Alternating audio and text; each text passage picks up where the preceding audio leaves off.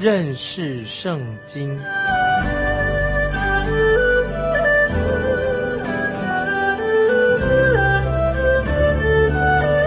认识上帝的话，把上帝的话带到全世界。本节目是由认识圣经机构和环球广播电台联合制作，欢迎收听。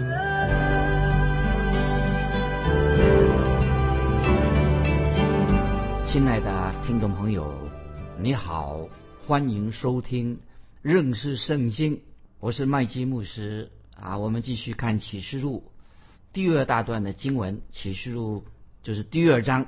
所讲的是什么呢？就是现在的事，特别是关于教会的事。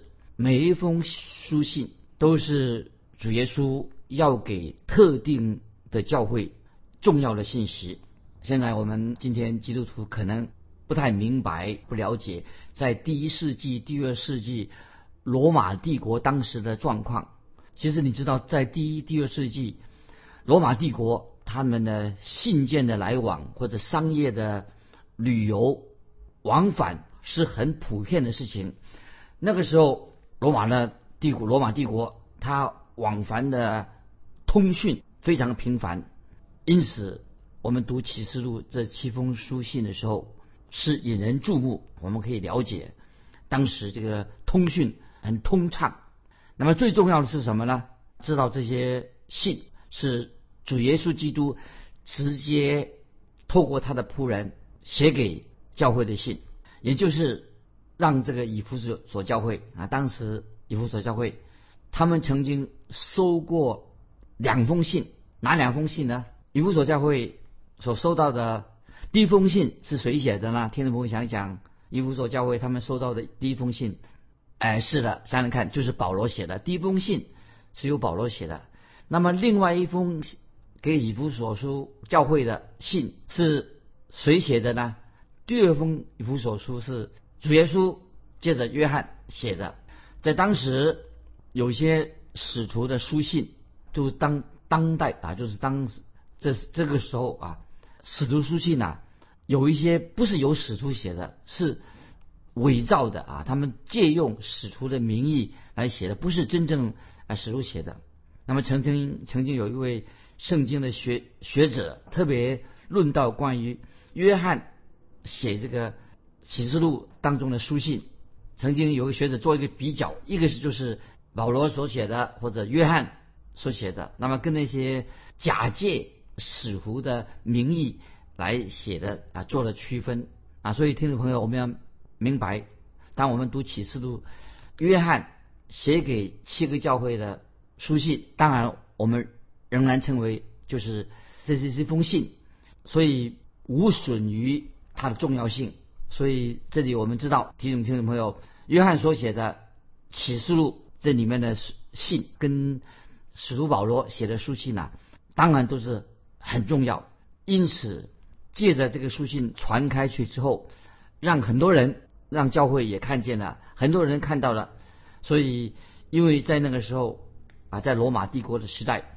我们知道，在罗马帝国的时代，已经建立了好多的教会，有的教会非常好，所以我们看见使徒约翰就写信给这七个教会，这七个教会是很特别的，是一个特别七个特别的教会，或者有代表性的。为什么写给这七个教会呢？当然是有原因的。原因之一就是在第一世纪以及第二世纪，甚至到了第三世纪，那么我们知道，在罗马帝国。明白了，已经设立了很多的教会，而且有些教会设立在最精华的地段，而且这些教会设立在哪里呢？这七个教会，特别这个起初的七个教会设立的，刚好设立在什么？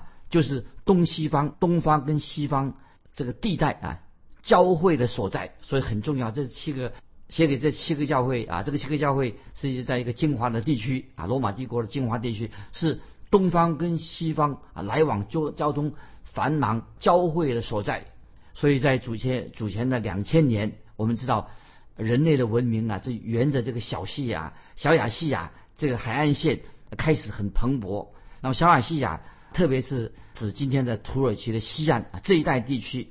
那这一带地区的风景非常的优美，地土非常的肥沃。最早期啊，我们知道古古代的迦南人，那么有一个国家赫国，它的中心就在这里。所以我们知道以弗所这个大城在主前两千年是由赫人所建立的。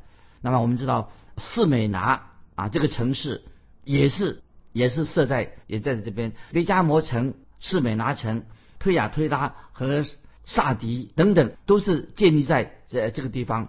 那么有的啊，比如像萨迪啊、推雅推拉教会和萨迪教会，他们建立的时间就比较晚，在亚历山大大帝啊，希腊亚历山大历史啊，这些都市是特别在亚历山大时代啊，这些都市啊都是非常重要的城市。那么在这里啊，我们可以刚才所提过的，就是东方文明跟西方文明啊交汇的地方。那么在那也可以能够分辨出来啊，就是东方人的文明跟西方有什么区别？比如说那些东方人他们所拜的偶像，东方人所拜的偶像是什么呢？都是拜，有时拜那些动物，拜野兽，很奇怪啊！东方有他们的信仰啊，那些偶像是什么呢？是用偶像啊，那偶像是什么呢？就是野兽，用野他拜，竟然敬拜野兽。那么从西方文明里面呢，哎，希腊人他们的偶像是什么呢？啊，就是拜人，就是像希腊人，希腊常常有些人像啊，就是把膨胀，把人类啊自我提高啊，所以他们所希腊人所拜的啊，就是。那是偶像是人。我们接下接下来我们要介绍，因为啊以弗所教会，我们介绍这个以弗所大城。那么这个城市的人口大约有二十万人，当时以弗所是一个很大的城市。那么现在给听众朋友做一个简单的介绍，以弗所这个地方，当时之前哈庙宇很多，外邦的庙宇很多。感谢神，福音传到那里以后啊，就以弗所有教会，也知道说福音的事工在以弗所这个地方。有很大的影响啊，所以保罗还有使徒约翰在那里传福音，他们在那里服侍之后，看见基督徒的人数有大幅的大幅度的增长，所以基督徒很多。所以我们知道使徒保罗，那么他最最重重要的服饰在哪里呢？就是在以弗所这个地方。所以有新约圣经，我们看到以弗所书。那么我们现在我们看这个启示录的时候啊，也提到啊以弗所的教会。那现在我们先引用。使徒行传十九章第十节，听众朋友可以翻到使徒行传第十九章第十节，这个经文很重要，把它记起来。使徒行传十九章第十节说：“一切住在亚细亚的，无论是犹太人是希腊人，都听见主的道。”所以使徒行传十九章十节已经告诉我们，当时福音啊，这里已经有了福音了。十九章第十节，使徒行传。一切住在亚细亚的，无论是犹太人是希腊人都听见主的道。当然，这个这一节经文的意思不是说啊，所有亚细亚的人啊啊都成为基督徒，不是的，就是在那里的人，他们有机会听到主耶稣基督的福音。可以说，在那个时候啊，使徒行传十九章第十节说了，可能是教会历史当中啊，可以说福音啊片传啊，可以算一个福音的复兴运动啊，很多人听到福音。小小亚细亚这个省，这个大省的这个省会，以弗所是一个重要的城市，当地的宗教、当地的商业中心啊，也是宗教中心，也是商业中心啊，所以对东方东方人、西方人，那么可以说意思就是说，就是说亚洲人跟欧洲人都有影响，所以影响很大。所以我们看到以弗所这个城市啊，人口最多的时候啊，曾经超过一两百万人这么多。所以我们知道，使徒保罗也在那那里啊完成啊神给他的使命，对以弗所教会有很大的帮助。那么我们看到，使徒保罗在他第三次啊宣教之旅的时候，第三次出去宣教的时候啊，就到了这个以弗所这个地方，开始他第三次的宣教的施工。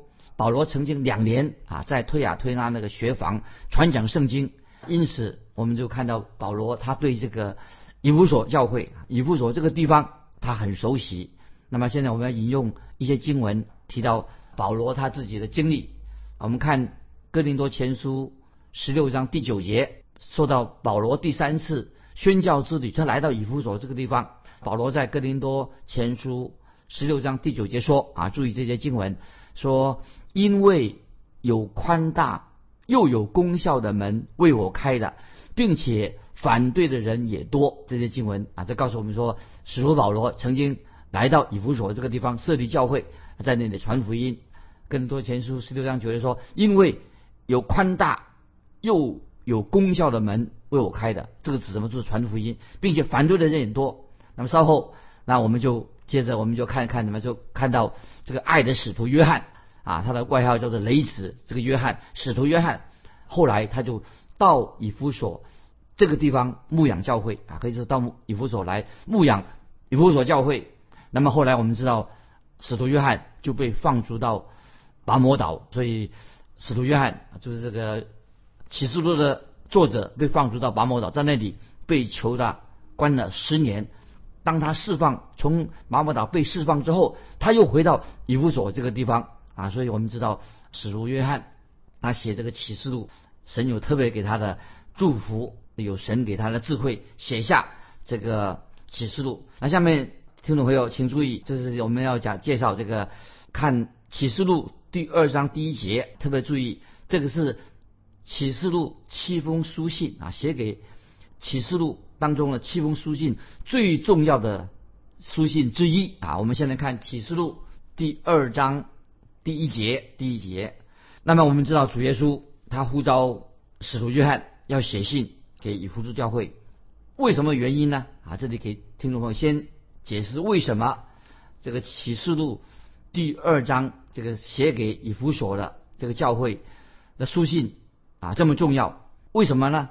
因为主耶稣。对当时以弗所那里有唯物论，这唯物主义很盛行的、很粗俗的唯物主义。那么这是以弗所那个地方有这种呢流行的学说。那么在以弗所说也有拜兽，他们的宗教信仰方面呢很堕落，居然拜那些兽类的东西。怎么会把宗教变成拜那个兽类的东西啊？这个动物既然拜动物，这个兽性啊，就是变成一种兽性主义啊，是一种。很低俗的一种异教，异教的崇拜。第三，而且在那里还有一些什么很多的偶像崇拜啊，所以主耶稣特别对当时以弗所那边他们的唯物主义、拜物、拜兽，还有那些低级的这些异教、偶像崇拜等等，那么特别注意，这是启示录七封书信当中的最重要的第一封，说写给以弗所教会的。好，我们先来来看启示录第二章第一节。你要写信给以弗所教会的使者说：那右手拿着七星，在七个金灯台中间行走的说，注意，我把启示录第二章第一节啊，注意，我再念一遍。你要写信给以弗所教会的使者说：那右手拿着七星，在七个金灯灯台中间行走的说，注意这些经文。启示录二章一节什么意思？那么我们知道，听众朋友，我们了解教会是在谁的手中呢？当然，教会的主就是主耶稣基督，是在主耶稣的手中。主耶稣是教会的头，是掌管教会的。所以我们知道以弗所教会当时的以弗所教会之前，主耶稣是教会的头，教会尊主为大。现在呢，可是以弗所教会出了问题了，所以使徒约翰要写信。给以弗所教会，这个教会开始怎么样呢？开始受到这些异教徒的影响，开始堕落了。所以启示录二章第一节，你要写信给以弗所教会的使者说：那右手拿着七星，在七个灯台中间行走的，那么这个特别解解释什么呢？说明在金灯台七个金灯台中间行走的是谁呢？手拿着七星呢，就是主耶稣基督。主耶稣在四处行走。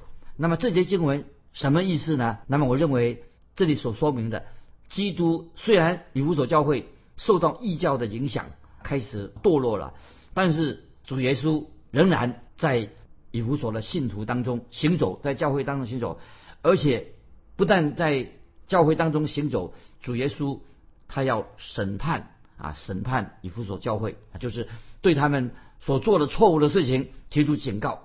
那么，所以我们读启示录二章一节开始，在读二二节三节的时候啊，我们知道主耶稣对以弗所教会也有称赞，虽然是要他们有犯错了，对他们也有称赞，也有责备啊。现在我们看启示录第二章二三节，启示录第二第三节，我知道你的行为劳碌忍耐，也知道你不能容忍恶人，你也曾试验那自称为使徒却不是使徒的，看出他们是假的，你也能忍耐，曾为我的名劳苦。并不乏倦啊！我把这个启示录第二章第二节二三节啊，我们我再来念一遍。我知道你的行为劳碌忍耐，也知道你不能容忍恶人。你也曾试验那自称为使徒却不是使徒的，看出他们是假的来，你也能忍耐，曾为我的名劳苦，并不乏倦啊！我要把这些经文启示录二章二节第二节。做一个解释。第一啊，这里说到很清楚的，我们了解这个经文，主耶稣透过约翰说：“我知道你的行为。”那么这是主耶稣基督对以弗所教会的信徒说话：“我知道你的行为。”主耶稣从来，我们记得，我们要知道，主耶稣从来没有要求那些还没有信主的世上的人行善。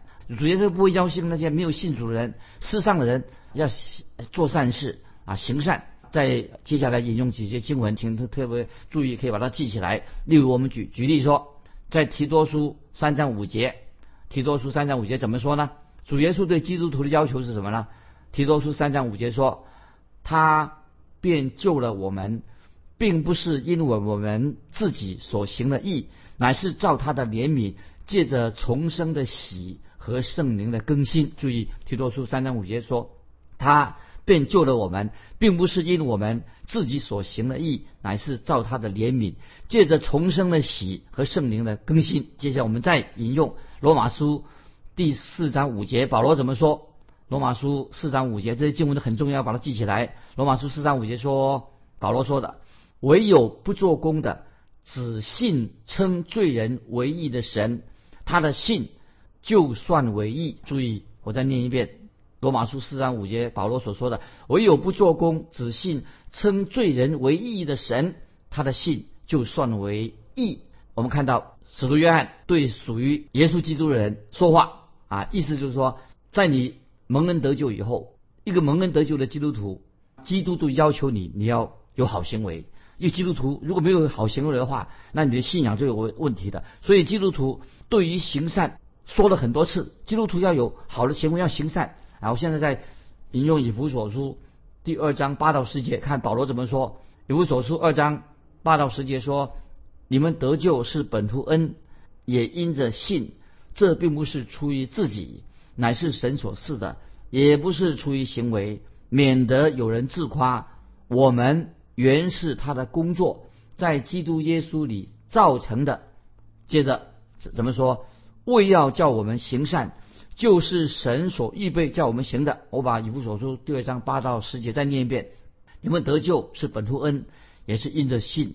这并不是出于自己，乃是神所赐的；也不是出于行为，免得有人自夸。我们原是他的工作，在基督耶稣里造成的。下面怎么说？为要叫我们行善，就是神所预备叫我们行的。那我们在啊，刚才经文很重要，我们再看提多书怎么说。保罗在提多书。相似的经文，提多书一章十六节，注意提多书一章十六节，他们说是认识神，行事却和他相悖，本是可憎恶的，是悖逆的，在各样善事上是可废弃的。所以保罗在提多书一章六节很严厉的说，一章十六节说，他们说是认识神，行事却和他相悖。本是可憎恶的，是悖逆的，在各样善事上是可废弃的。听众朋友，那么今天啊，如果你是一个基督徒，你说我信主好多年了，一个基督徒啊，有人这样形容说，基督徒应该什么？像一只名贵的手表，一只名贵的手表是由金子打成的。这个金啊，这个金表外表是美观的，时间是准确的、可靠的啊，效果很好，这是好的金表。基督徒应该。像一个名贵的金金的手表一样。那么主耶稣这个时候对以弗所教会所说的，怎么说呢？那保罗在以弗所五章十八节，听众朋友，我们在提醒耶稣对教会的要求，对以弗所教会要说说过什么话呢？以弗所书五章十八节说：“乃要被圣灵充满。所以保罗接着说的很清楚。那么在刚才我们现在要回到启示录第二章第一节、第二节要说了，接着说一个被圣灵充满的基督徒该做什么？如果今天听众朋友你说啊，你有圣灵在你的心里面被充满了，应该做什么呢？那么主耶稣他确实的确有称赞，在启示录当中二章二节的啊，二章一节二节啊，称赞以弗所教会他们有善行。所以我们讲到第二点，启示录二章第二节，我知道你的劳碌，他们有善行劳碌。所以第一个启示录二章二节说，我知道你的行为。那么然后就说，我知道你的劳碌。那么这里意思是什么呢？就是当时的以弗所教会有好行为。他们也是劳碌，那好行为跟劳碌意思怎么分别呢？听众朋友，你能分出来？就说，哎，他们有好的行为，也知道他们的劳碌。这个劳碌是什么意思啊？劳碌就是有点疲累的啊。听众朋友，我们服侍神的时候啊，基督徒有时疲累的。那么在四福音里面，我们就看见主耶稣，他是到处传道。主耶稣在传道的时候会不会疲累？当然会疲累啊。有时主耶稣啊，我们读四个福音书的时候，主耶稣。出来传道，有时身体困乏，他要休息，这也是当时的以弗所教会的经历。那么他们为主劳碌，有时困乏了、疲倦了。